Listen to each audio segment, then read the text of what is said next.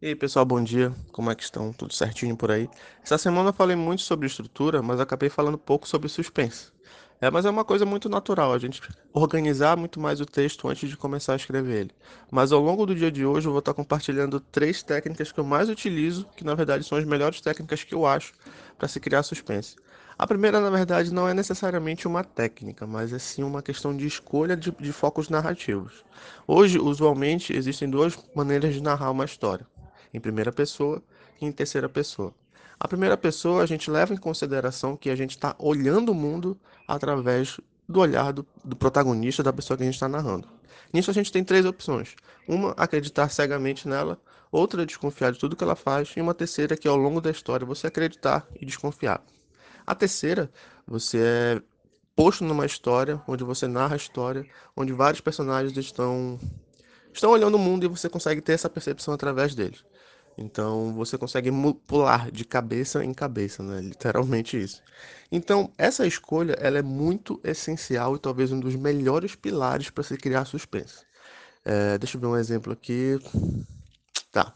Imagine a seguinte cena: é, um personagem entra numa sala e tem uma carta e ele lê essa carta, fica muito assustado, fica muito pensativo e o mundo dele meio que acaba. Ok, já se criou suspense, porque você quer saber o que tem na carta. Você quer saber o que aconteceu com ele. E digamos que, de outra forma, existe um outro personagem que conhece esse primeiro personagem, a mesma cena contada de outra forma, de um outro personagem. Ele faz alguma coisa que você faz narrar, e no momento que ele abre, ele entra numa sala, tá esse primeiro personagem com a mão apoiada na cabeça, olhando para a carta e quase chorando. Vocês percebem que o suspense está muito maior?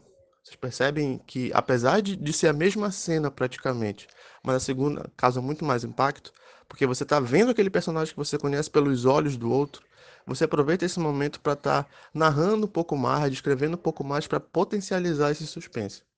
Então, quando você for precisar escolher quem você vai utilizar para narrar, você coloca duas perguntas.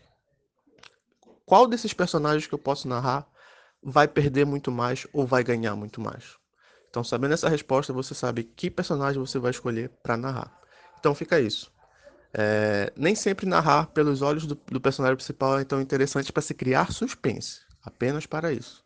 Então é isso, bom dia. De tardinho eu posto mais umas duas, umas duas técnicas. Eu vou falar sobre foreshadowing e a outra sobre cliffhanger. Que também cliffhanger talvez seja a técnica mais utilizada para se criar suspense hoje, seja no cinema ou seja nos livros. Então, tenham um bom dia, fiquem bem, lavem suas mãos e obedeçam seus pais. Valeu.